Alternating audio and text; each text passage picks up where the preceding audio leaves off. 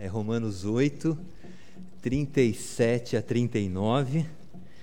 E, e o texto diz assim: Todas as coisas, porém, somos mais que vencedores por meio daquele que nos amou. Porque eu estou bem certo de que nem a morte, nem a vida, nem os anjos, nem os principados, nem as coisas do presente, nem do porvir, nem os poderes, nem a altura, nem a profundidade, nem qualquer outra criatura poderá separar-nos do amor de Deus que está em Cristo Jesus. O tema da meditação é segurança no amor de Deus. Vamos orar. Ó oh Deus, obrigado por estarmos em tua casa, obrigado porque já te buscamos em oração, já lemos a tua palavra, já entoamos louvores ao teu nome e o Senhor já tem falado conosco. Pedimos que agora na tua misericórdia, apesar de mim, tu continues a manifestar a tua graça, o teu favor, iluminando a nossa mente pelo teu espírito, para que compreendamos o ensino da tua palavra e que esse mesmo espírito nos ajude também a colocá-la em prática no nosso dia a dia, porque nós oramos em nome de Jesus. Amém. Nos diz que somos mais que vencedores. Mais que vencedores. Ah, são três expressões, né? Três palavras, mais que vencedores. No grego é apenas uma palavra, hiper nikal. O prefixo hiper nós o conhecemos. Quando nós é, falamos hipermercado, você sabe o que significa um hipermercado? É um mercado grande, enorme, né? Então, e a palavra aqui é hipernical. Uma verdade muito grande. É uma é uma vitória, na realidade, muito grande, essa a que nós possuímos por ser uma vitória muito grande, não ser uma vitória pontual, digamos assim, uma vitória que a gente adquire num momento, mas em um outro momento nós perdemos a outra batalha, então fica restrita a uma vitória pontual. Não, não é essa vitória que o texto fala que nós possuímos. Nós somos vitoriosos, nós somos vencedores de uma maneira infinita, infindável, eterna, permanente. Essa é a categoria da vitória que nós possuímos. Mas você pode me dizer, né, e às vezes também acontece comigo, mas eu não sinto isso. Eu não sinto que eu sou vencedor nessa dimensão mais que vencedor, sempre vencedor. Eu não sinto isso, eu não experimento isso.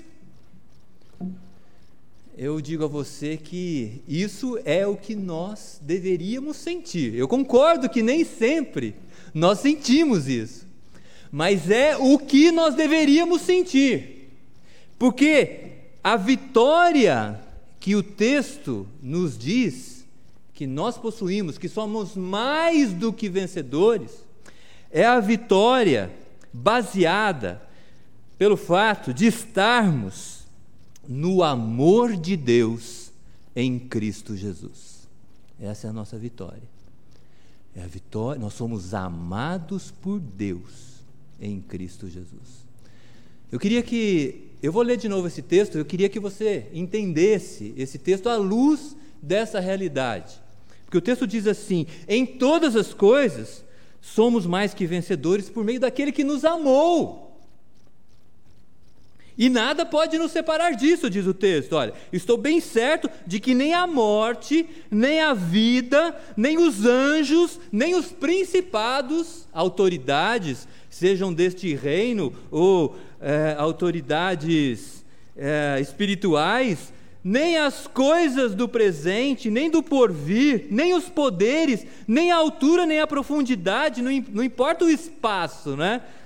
são medidas aqui de altura, profundidade, não, não importa se o espaço é grande, se o espaço é pequeno, nenhuma criatura poderá separar-nos do amor de Deus que está em Cristo Jesus, nosso Senhor. Essa é a nossa vitória. E nós deveríamos nos sentir vitoriosos o tempo todo, porque nós somos amados em Deus por meio de Cristo Jesus. Existem circunstâncias nesta vida que nos impedem de desfrutar algumas conquistas que nós temos, conquistas terrenas, bênçãos terrenas. Existem circunstâncias que nos impedem. Há um tempo atrás eu estava lendo, pastor, acerca de um homem muito rico, um empresário. Ele fazia negócios que envolvia milhões. E ele é, vivia, o, o, o, círculo dele é um círculo de pessoas muito ricas, ele, ele é, ia em muitas festas, muitos lugares bonitos, né? e ele tinha um, um vício. Ele fumava demais, demais, era um fumante contumaz. E ele fumando, fumando, fumando. Com 40 e poucos anos, ele começou a se sentir mal, uma tosse crônica, uma fraqueza, infecções respiratórias constantes. Até que, bem debilitado, ele procurou o hospital e, chegando lá, ele foi diagnosticado com, é, com enfisema pulmonar. É uma doença grave, respiratória grave, né? E é uma doença incurável é? O pastor, ele, se eu, não, se eu não falar errado, se eu falar errado, o senhor me corrija, por favor. Mas eu lendo sobre essa doença, é, diz que ela faz com que o pulmão perca a, a elasticidade e os alvéolos pulmonares que oxigenam o sangue que chega no pulmão são destruídos. É uma doença incurável. Então, ele é um, era um homem, eu não sei qual foi a situação dele. Pessoas que têm enfisema pulmonar, eles podem viver ainda com alguma qualidade, desde que mudem, parem de fumar e tenham uma vida de maior qualidade. Mas eu não, eu não sei qual foi a situação dele, mas eu fiquei pensando nisso.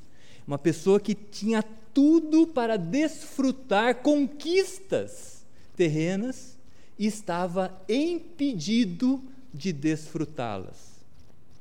Eu trouxe esse exemplo para dizer que nada pode nos impedir de desfrutar do amor de Deus que está em Cristo Jesus. Não há circunstância, não há pessoa, não há poder que nos impeça ou impeçam de desfrutar este amor, de nos sentirmos amados por Deus em Cristo Jesus. O texto diz que esse amor que está em Cristo Jesus, nosso Senhor. Essa palavra Senhor é muito rica no Novo Testamento. A palavra Kyrios, lá do grego, ela é a tradução da palavra Yahvé do hebraico. A palavra Yahvé do hebraico é o principal nome de Deus. Fala de Deus como alguém que é santo, alguém que é poderoso, alguém que é soberano, que exerce o controle, alguém que é amor, que ama o seu povo. Nós estamos, nós somos amados por Deus em Cristo Jesus, nosso Senhor aquele que tem o controle, tem o poder sobre tudo que existe, aquele que é santo, aquele que nos ama. Esta é uma segurança que nós podemos desfrutar, sem dúvida, uma segurança. Ela é eterna, é a convicção de que somos objetos do amor de Deus e nada poderá nos separar dele. Essa convicção aqui na passagem, até pediria que você mantivesse a Bíblia aberta em Romanos capítulo 8, a partir do verso 26, porque essa é uma convicção da, desse amor que nós temos é, da parte de Deus por meio de Cristo Jesus. é, ela é confirmada pela Trindade aqui na passagem. A Trindade, ela é composta por Deus Pai, Deus Filho e Deus Espírito. A Trindade Santa, diz aqui a passagem, ela atua em nosso favor para que nós experimentemos este amor. Deus Espírito intercede por nós, nós vamos ver. Deus Pai conduz a nossa vida em amor. E Deus Filho realiza a salvação em nosso favor. Então, essa é uma confirmação que nós gozamos da parte da própria Trindade, de que nós somos amados por Deus em Cristo Jesus. O texto lá em Romanos 8, 26 diz assim: algo interessante que nós também precisamos observar, porque nós somos vencedores, somos mais que vencedores, apesar de sermos o que somos, fracos. Porque o texto diz assim, lá em Romanos 8, 26, também o Espírito semelhantemente nos assiste em nossa fraqueza. Então, não é, nós não somos mais que vencedores porque nós somos inteligentes, porque nós somos bonitos, porque nós somos ricos, porque nós somos é, alguma coisa ou outra coisa. Não, nós somos mais que vencedores, apesar de sermos fracos. E a, a, fraqueza, é tão fácil de nós identificarmos a fraqueza na nossa vida. Eu pensei na fraqueza do nosso corpo e na fraqueza da nossa alma. O nosso corpo ele é frágil. Nós somos vulneráveis a doenças, né? Um mísero vírus que muitos afirmam que nem ser vivo é, alguns cientistas, né, pastor? Dizem que, um, que o vírus nem ser vivo é. Um vírus pode matar toda a humanidade. Somos vulneráveis às doenças. Nós envelhecemos. E os jovens, né, eles experimentam o auge da vitalidade física mas nós que já passamos pela juventude, nós reconhecemos que o nosso corpo envelheceu, nós não temos mais aquela disposição, nós não temos mais aquela força, aquela agilidade, nós somos fracos fisicamente. Nós somos fracos espiritualmente também, na nossa alma, nós somos fracos, porque nós temos dificuldade de compreender corretamente as coisas. Eu me lembro, uma vez eu estava no trabalho, eu fiz um relatório assim que eu achei maravilhoso, né? eu falei, ah, o meu chefe vai olhar aquilo, vai me elogiar. Ele deu uma olhada assim por cima, tal, virou, deixa aí na minha mesa. Eu fiquei, não é possível que ele nem não vai falar nada, né? Eu saí de lá, eu tenho que confessar a vocês, eu, eu falei mal dele. Eu comecei a falar mal dele para os meus colegas, não é possível. né? Aí no dia seguinte ele me chamou. Eu falei, será que ele soube que eu falei mal dele, né? ele falou, Ismael, você está de parabéns por, pelo texto que você construiu. Muito bom excelente. Você me perdoe, ontem você veio aqui, eu estava ocupado com outras coisas, minha cabeça estava cheia, problemas aqui no trabalho. Cheguei aqui já também com alguns problemas. Nós temos dificuldade de compreender as coisas. Nós avaliamos mal as coisas porque nós não conhecemos o coração das pessoas. Nós lidamos mal com as provações com as dores que nós sofremos, com os nossos sofrimentos. Nós nos esquecemos que somos amados por Deus. Nós somos duros, nós somos, temos dificuldade para reprimir os nossos desejos corruptos. Temos dificuldade para reprimir os nossos desejos pecaminosos. Nós somos fracos, apesar de fracos nós somos amados por Deus em Cristo Jesus e a Trindade Santa confirma isso quando diz lá no mesmo verso 26, também o Espírito semelhantemente nos assiste em nossa fraqueza, porque não sabemos nem como orar, orar como convém.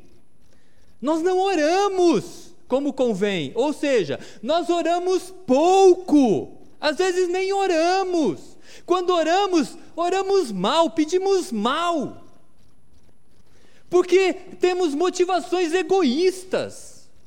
Nossa motivação quando nós oramos a Deus e pedimos que Ele interceda por nós, nem sempre é a glória dele, mas sim os nossos desejos egoístas. Nós não sabemos orar como convém, porque nós somos fracos. Mas o texto diz aqui: o Espírito intercede por nós sobremaneira, com gemidos inexprimíveis. Aquele que sonda os corações sabe qual é a mente do Espírito, porque segundo a vontade de Deus é que ele intercede pelos santos.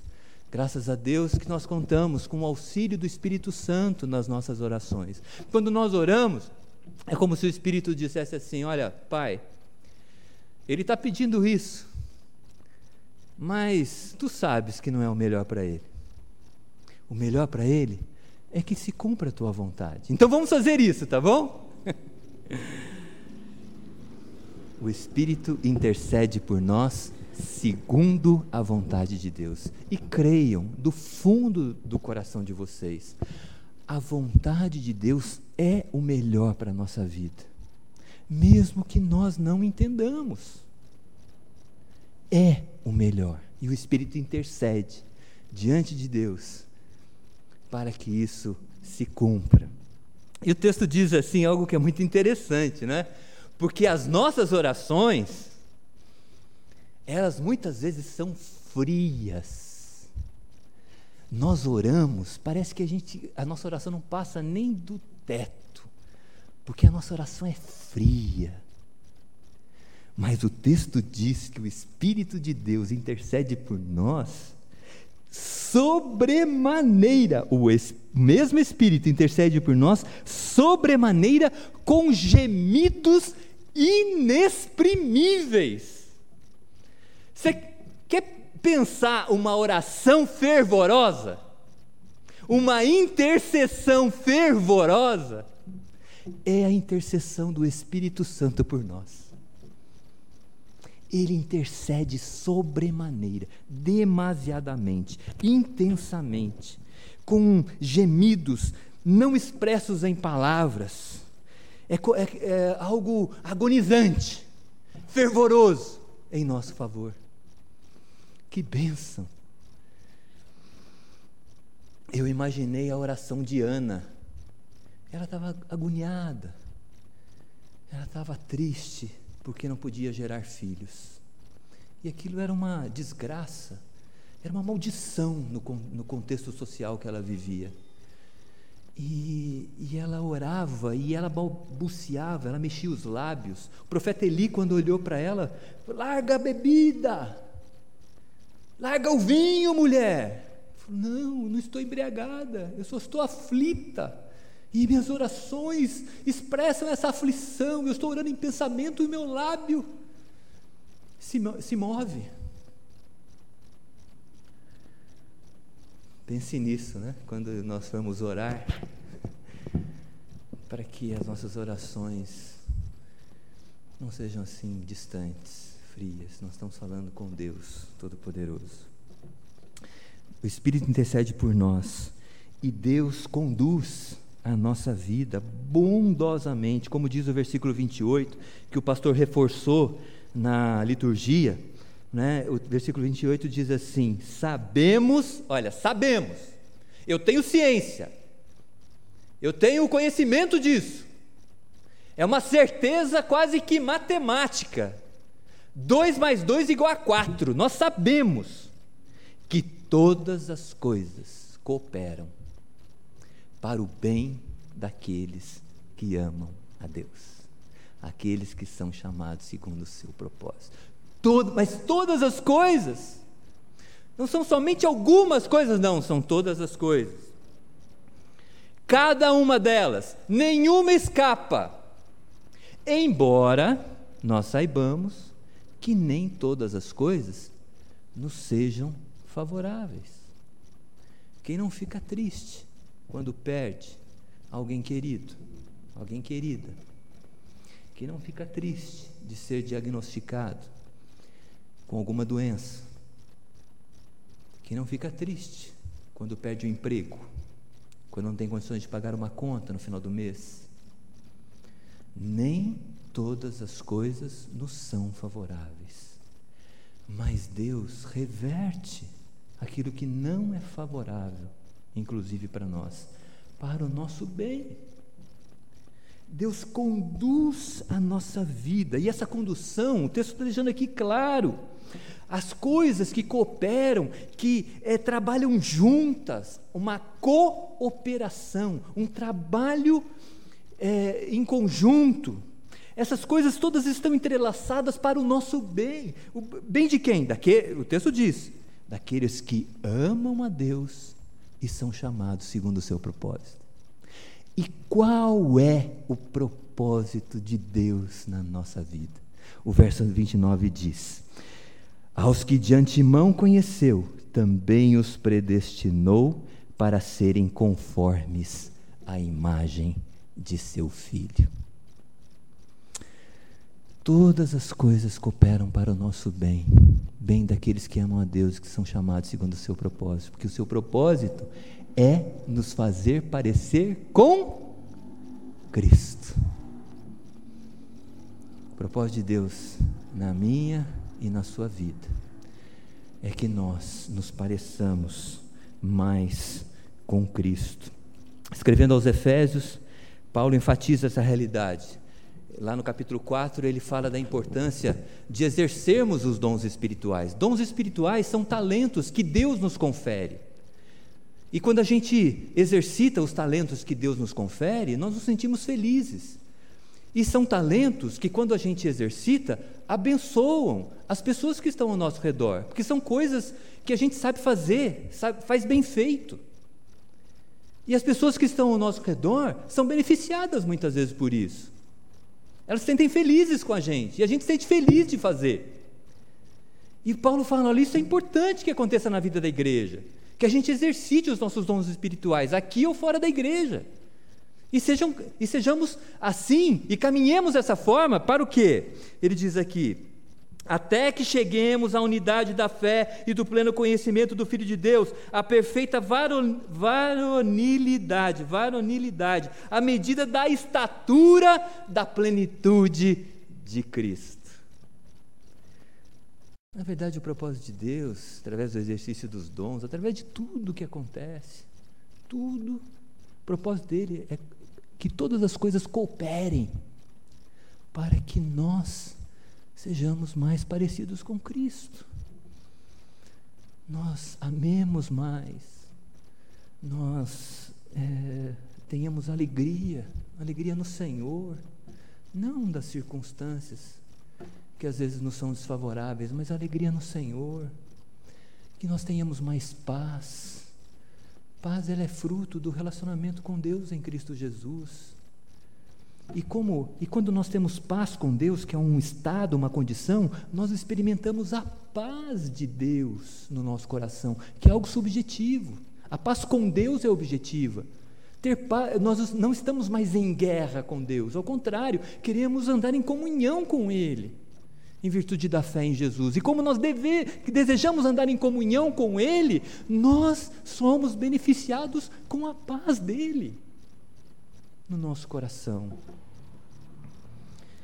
Mais paz, mais paciência, mais bondade e assim por diante. Deus quer que nós nos pareçamos com Jesus Cristo. E é muito interessante aqui porque o texto diz, né? Aos que de antemão conheceu, os predestinou para serem conformes à imagem de seu filho Jesus, os que de antemão conheceu. A palavra aqui conheceu também é muito rica teologicamente, biblicamente ela é muito rica. A palavra grega, gnosco, traduz a palavra hebraica yadá, que significa relacionamento de amor. Ah, não é um conhecimento assim que eu vi aquela pessoa passando na rua e de repente eu a encontro novamente, aí eu falei, eu conheço aquela pessoa, porque eu já vi ela passando na rua. Não, o conhecimento de Deus conosco é um relacionamento de amor. Significa que Ele nos amou primeiro. E por isso, a palavra de Deus, lá em, em João, diz assim: Nisto consiste o amor, não em que nós tenhamos amado a Deus, mas em que Ele nos amou e enviou Seu Filho para propiciação pelos nossos pecados, para perdão dos nossos pecados. Ou seja, essa, essa expressão é muito importante, porque diz que nós amamos a Deus como resultado do amor que Ele tem por nós. Ele nos conheceu de antemão. E por isso, Ele nos amou e por isso nos predestinou para sermos conformes seu Filho Jesus Cristo.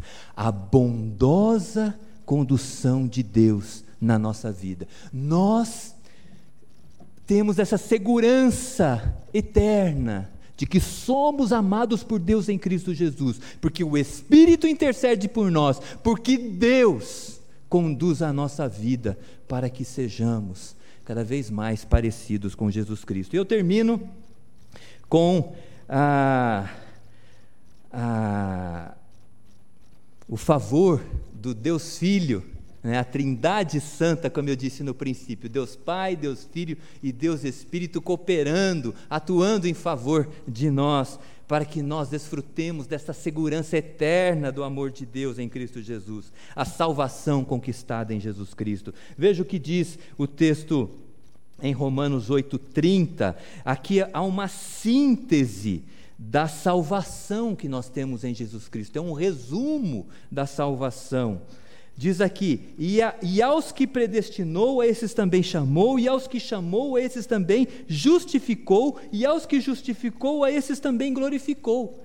É, é um resumo da salvação aqui, condensado esse resumo a, a respeito da salvação. Desde a predestinação para sermos a imagem de Jesus Cristo, para sermos conformados à imagem de Jesus Cristo, até a glorificação.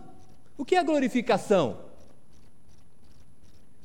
A Bíblia nos ensina que, assim como aconteceu com Jesus, um dia os nossos corpos serão glorificados. Não serão mais esses corpos submetidos às intempéries da nossa existência, que envelhecerão. Ao contrário, um dia os nossos corpos serão corpos gloriosos, corpos cheios de poder, assim como foi Jesus Cristo após a ressurreição os nossos corpos serão assim. E essa é a glorificação. Né? Então, desde, o, desde a predestinação para sermos a imagem de Jesus até a glorificação, essa obra é a obra de Jesus Cristo. E aqui fala: aqueles que ele predestinou para serem conformes à imagem de Jesus, ele também chamou. O chamado aqui é o chamado da pregação da palavra de Deus. Você reparou que muitas pessoas ouvem a pregação e para elas é meio indiferente, não significa muita coisa.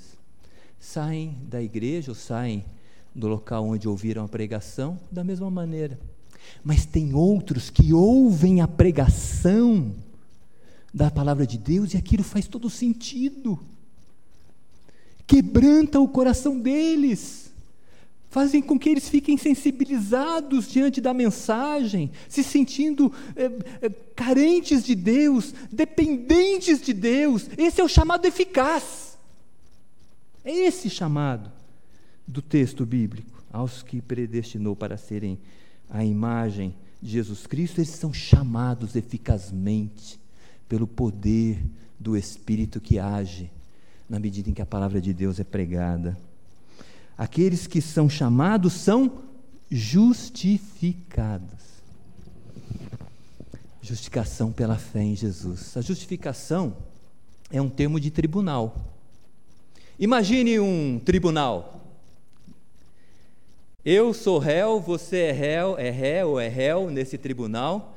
O juiz do tribunal é Deus Pai, O advogado nesse tribunal, o nosso advogado é Jesus Cristo, e o acusador, nós sabemos quem é, o tinhoso, o capiroto, o inimigo das nossas almas, ele é o acusador.